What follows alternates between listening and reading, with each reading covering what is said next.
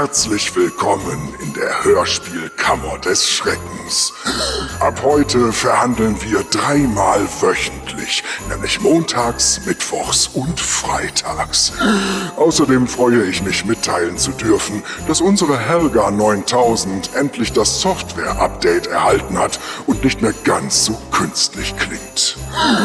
Heute kümmern wir uns um Anzeigen zu einem Hörspiel, das zwar entgegen unserer Advents-Weihnachts-Hörspieltradition nicht zu Weihnachten spielt, aber immerhin ein Winterhörspiel ist. Und es ist vor knapp 20 Jahren schon einmal erschienen. Mit dem Unterschied, dass es damals auf Deutsch war und nun eine neue Fassung auf Englisch erschienen ist. The Snowman heißt die erste Folge der neuen Serie Shadow Strings und stammt vom Bielefelder Label Pandora's Play. Hm?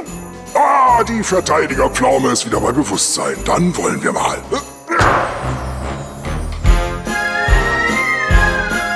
Hörspielkammer des Schreckens. Von und mit Michael Eickhorst und Dennis Rohling.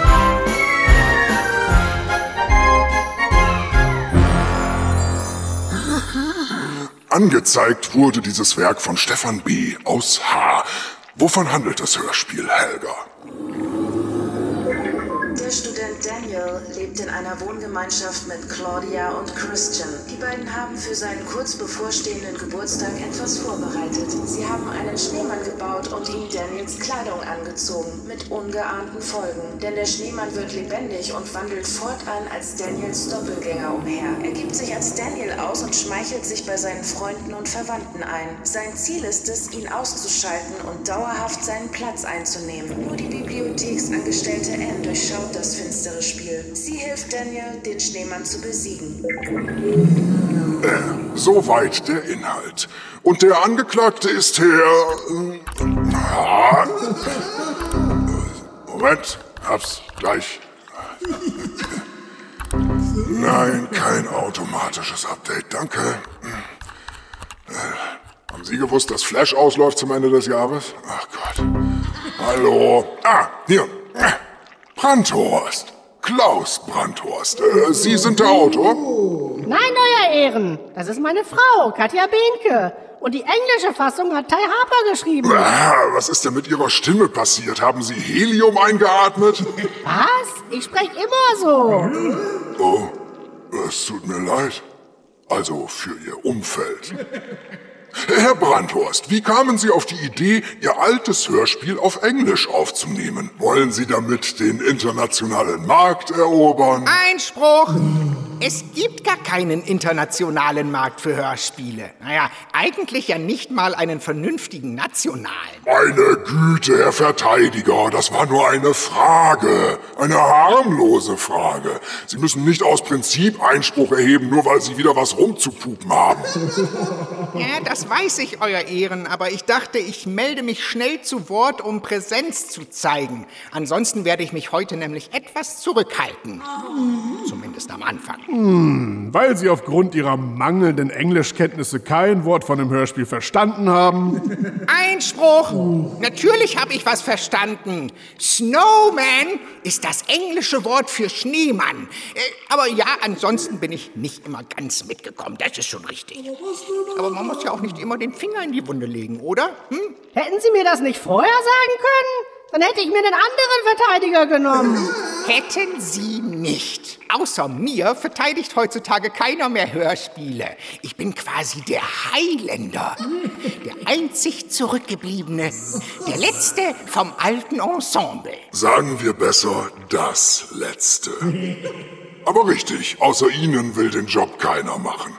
Und wir sind Ihnen dankbar, dass Sie hier immer wieder alle möglichen Hörspiele verteidigen. Und besonders, wie Sie die verteidigen. Danke, Euer Ehren. Das geht runter wie Apfelsaft. Hm. Ja, ja, ja, ja, ja, komm. Aber zurück zu meiner Frage. Glauben Sie, dass Ihr Hörspiel irgendwo auf der Welt außerhalb von Deutschland gehört wird, Herr Brandhorst? Weiß man's? Nee, wir gehen nicht davon aus, dass die englischsprachige Welt darauf gewartet hat. Wir fanden das einfach reizvoll. Und wir hatten die Möglichkeit, einen guten Übersetzer und die passenden Schauspieler zu finden. Was tatsächlich beides der Fall ist, wie ich zugeben muss. Da hatte ich Schlimmeres erwartet. Das könnte wirklich eine britische Produktion sein und klingt erfreulich wenig nach Englisch-LK in der Schule. Und das aus Ihrem Munde, Herr Staatsanwalt. Ja, ich war geradezu enttäuscht. Auch die Sprecher erledigen einen guten Job. Der Erzähler ist sogar deutlich besser, was natürlich nicht schwer ist, denn Walter Blom war damals bekanntlich ein echter Erzähler-Gau. Hier mal ein Vergleich. Fassungslos starrten Anna und Daniel auf die geschlossene Tür. Sie waren so sicher gewesen, dass der Schneemann sie nicht bemerkt hatte. Wie war er ihnen nur auf die Schliche gekommen? Langsam lösten sie sich aus ihrem Entsetzen und begannen, sich in ihrem Gefängnis umzuschauen. Anne and Daniel stared stunned at the closed door. They had been so sure that the snowman hadn't noticed them. How did he find out? Slowly, they calmed down and began to look around in their prison. Unruhig ging Anne in der Bibliothek auf und ab. Sie musste doch etwas tun. Der Schneemann war wieder auf der Party, also musste Daniel etwas zugestoßen sein. Was sollte sie nur tun? Warum glaubte ihr noch niemand? Wenn sie doch etwas hätte, das die Existenz des Schneemanns beweisen würde. Auf einmal durchfuhr es sie wie ein Schlag. Die Fotos! Sie hatte bei all der Aufregung die Fotos ganz vergessen. Und der Schneemann hatte nicht daran gedacht, ihr die Kamera abzunehmen. In der Uni gab es eine Dunkelkammer. Anne machte sich sofort auf den Weg. Als sie die fertigen Abzüge in den Händen hielt, rief sie wieder in Daniels WG an. Anne walked restlessly up and down the library. She had to do something. The snowman was at the party again, so something must have happened to Daniel. What was she going to do? What could she do to make anyone believe her? If only she had something to prove the snowman's existence. Suddenly, it went through her like a blow. The photos! She'd forgotten all about the photos in her excitement and the snowman hadn't thought of taking the camera from her. She called Daniel's flat again. Oh Gott. Ja, die beiden trennen Welten. Und die Abmischung ist auch deutlich besser. Aber die Anzeige von Herrn B. bezieht sich ja nicht auf die Sprecher oder den Sound, sondern auf die zahlreichen Logiklöcher des Hörspiels. Na und darauf, dass diese in der englischen Neufassung nicht behoben wurden. Richtig. Und dass wesentliche Fragen gar nicht beantwortet werden. Konkret geht es um die Stelle, an der die Studenten erkennen, dass es sich bei dem Doppelgänger um einen echten Schneemann handelt. Genau. Wir hören Christian, der die Indizien aufzählt, die darauf hinweisen. Dass der Mann keine Wärme mag, sich eiskalt anfühlt und überall Wasserflecken hinterlässt. Hier der Ausschnitt. It's the absolutely logical explanation for all the strange happenings. Why he doesn't like warmth, uh, feels ice cold, leaves wet marks, and is just like Daniel. We modeled the snowman so that he's the exact copy of Daniel. We even dressed him in Daniel's clothes. I don't know how he came to life either, but it has to be.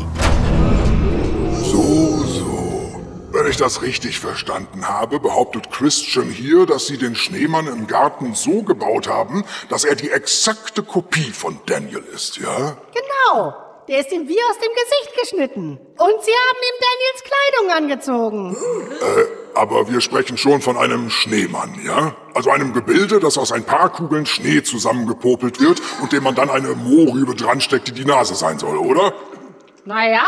Wie soll das denn die exakte Kopie eines Menschen sein? So täuschend ähnlich, dass man die beiden nicht unterscheiden kann. Äh? Einspruch! Kennen Sie den Film Und täglich grüßt das Murmeltier? Da schafft Bill Murray auch ein echtes Kunstwerk. Total beeindruckend. Kenne ich. Das war aber eine Eisskulptur, kein Schneemann. Inwiefern ist das vergleichbar? Hm? Äh, gar nicht? Richtig, gar nicht. Und haben Sie nicht eben gesagt, dass Sie sich erst einmal zurückhalten wollen? Darauf habe ich mich jetzt eigentlich verlassen. Also machen Sie das gefälligst auch. Entschuldigung, bin, bin schon still. Gut. Ich denke, das ist ein Fall für meinen Chor, oder? Ja, unbedingt, Herr Staatsanwalt. Äh, darf ich? Ja, selbstverständlich. Ja, dass der Schneemann im Garten dem echten Daniel zum Verwechseln ähnlich sieht, das ist wirklich... Ja, was denn?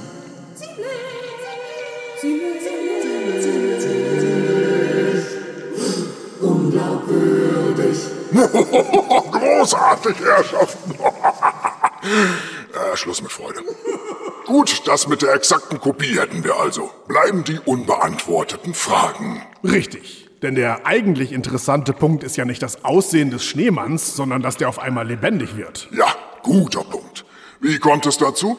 Wie wird das im Hörspiel erklärt, Herr Brandhorst? Wie erklärt? Nun, dafür muss es doch einen Grund geben. Es haben ja schon Milliarden von Menschen Milliarden von Schneemännern gebaut. Und meines Wissens ist davon bislang kein einziger lebendig geworden.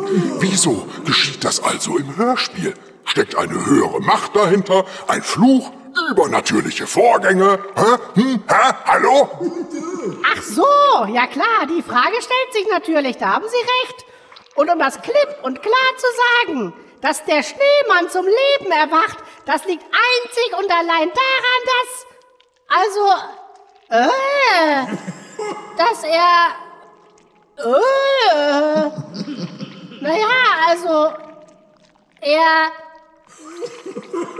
Äh. Weiß ich nicht. Toll! Kann ich daraus entnehmen, dass sich die Charaktere im Hörspiel die Frage gar nicht stellen? Äh, ja, können Sie. Und warum machen die das nicht? Hätten sie nicht die englische Neufassung dazu nutzen können, da eine Erklärung nachzuliefern? Hätten wir. Aber wir wollten ja nichts ändern. Das sollte eins zu eins wie damals sein. Nur auf Englisch. Deshalb haben wir ja auch die Namen behalten. Aus Daniel, Anne, Claudia und Christian wurden einfach Daniel, Anne, Claudia und Christian. Wie originell. Und gut, dass die im Original nicht anders hießen. Fridolin, Gundolf, Ilse und Walburga wären wohl schwerer zu übersetzen gewesen. Stimmt. Fridolin, Gandalf, Alcy und Valburga. ich darf Sie daran erinnern, dass Sie vor Gericht stehen und nicht bei Nonstop Nonsens sind, ja? Ah, und wir haben hier auch noch eine weitere Anzeige zum selben Hörspiel. Gestellt wurde sie von Udo S. aus W. Sie betrifft die Stelle, wenn der Schneemann Daniels Eltern besucht. Genauer gesagt, die mehr als fragwürdige Herangehensweise des kühlen Doppelgängerspasten. Worum geht es da, Helga? Daniel und Anne haben dem Schneemann aufgelauert und folgen ihm in ihrem Wagen. Sie stellen fest, dass er Daniels Eltern besucht. Die folgende Unterhaltung belauschen sie heimlich durch das geöffnete Wohnzimmerfenster. Der Schneemann erzählt den Eltern, dass er sein Linguistikstudium beenden wird, sehr zu ihrer Freude. Stattdessen wird er BWL studieren, was ihnen deutlich besser gefällt. Und er will in der Firma des Vaters mitarbeiten. Okay, er schleimt sich also ein. Wieso? Wie wieso? Nun, muss er sich denn überhaupt bei denen einschmeicheln? Sein Plan ist doch, wenn ich das richtig verstanden habe, Daniels Platz einzunehmen. Dann ist es doch egal, ob die anderen ihn mögen. Das stimmt zwar, aber es könnte ja zu einer Situation kommen, in der die Eltern beiden gegenüberstehen. Daniel und dem Schneemann. Und sich dann für einen von ihnen entscheiden müssen. Und dann wählen sie den, der sich absolut ungewöhnlich und atypisch verhält? Und nicht den, der sich so benimmt, wie sie es seit Jahren kennen? Äh, ja? Nein! Gerade, dass der Schneemann so aus der Rolle fällt, macht ihn doch erst recht verdächtig. Da ist doch klar, welcher von beiden der echte Sohn ist. Einspruch! Das könnte auch ein gesellschaftlicher Kommentar sein, dass sich die Eltern im Zweifel eben nicht für den echten Sohn entscheiden, sondern für den, der ihnen lieber ist. Das ist philosophisch. Ist es nicht. Es ist Bullshit. Außerdem ist es ohnehin unwahrscheinlich, dass die Alten eine rationale Entscheidung treffen, wenn sie plötzlich zwei Typen gegenüberstehen, von denen einer ihr Sohn ist und der andere dessen lebendig gewordener Schneemann-Doppelgänger. Die würden wohl eher schreiend weglaufen. Oder das. Und damit ist die ganze Strategie des Schneemanns für den Poppes, wie der Rheinländer so treffend sagt. Zumal es auch noch darauf hinauslaufen würde, dass er nach Daniels etwaiger Beseitigung BWL studieren und bei Pappen in der Firma schuften müsste. Und er hat zugesagt, mit seiner Freundin zusammenzuziehen und bis dahin praktisch allein die WG in Schuss zu halten. Ernsthaft? Na, da hat er sich ja was Tolles eingebrockt. Oh, stimmt. Das hat er wohl nicht richtig durchdacht. Nee, Sie, Herr Brandhorst, Sie haben das nicht durchdacht. Oder besser gesagt, Ihre Frau. Korrekt. Aber hören wir uns die Stelle doch mal an, denn die ist auch aus anderer Sicht interessant. Zur Erinnerung, wir sind draußen im Freien bei Anne und Daniel und im Wohnzimmer unterhält sich der Schneemann mit Daniels Vater und Mutter. Why does he always open the windows?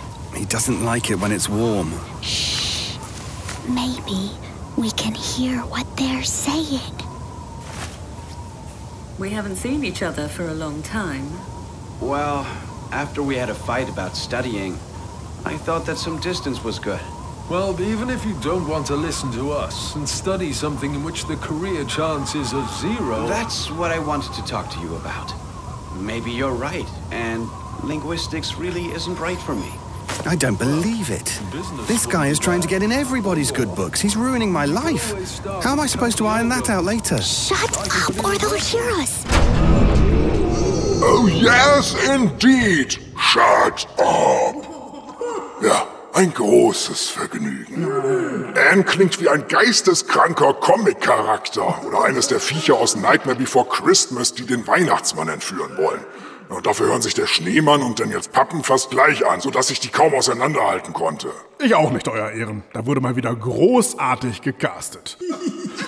Und noch was. Anne und Daniel betonen ja zu Beginn des Ausschnitts, dass es der Schneemann kalt mag. Weil er sonst schmilzt, genau. Deshalb reißt er ja überall die Fenster auf. Er schwitzt sogar in der Bibliothek, obwohl die Heizung ausgefallen ist. Nicht schlecht. Kurze Zeit später finden Daniel und Anne in seiner Hütte im Wald allerdings einen Schlafsack. Wozu braucht er den denn? Damit ihm nachts nicht kalt wird?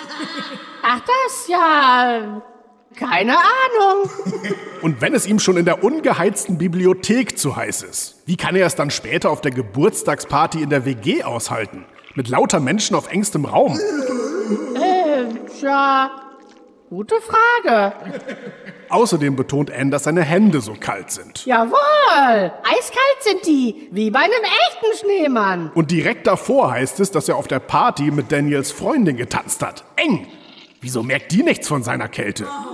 Naja, weil Liebe nicht nur blind, sondern auch Kälte unempfindlich macht. Ja, sicher. Gut, dann hätten wir das auch geklärt. Die Stelle ist Käse. Damit wäre eigentlich auch alles gesagt und wir können zum Ende kommen. Der Aktenvermerk soll wohl, wenn die Welt auf eines sicher nicht gewartet hat, dann auf ein Remake der Schattenseiten in englischer Sprache. Das braucht nun wirklich kein Mensch.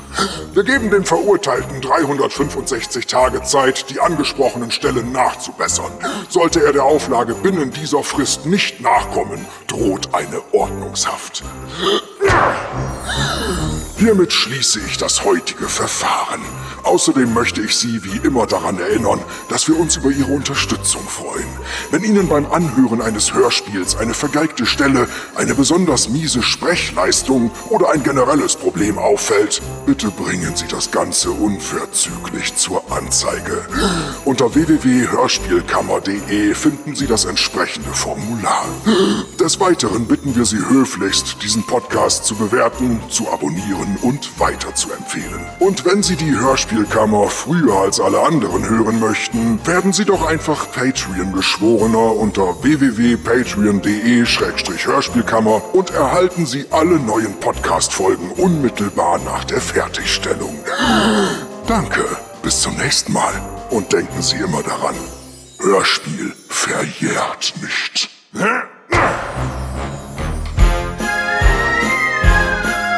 Hörspielkammer des Schreckens. Neue Folgen immer montags, mittwochs und freitags.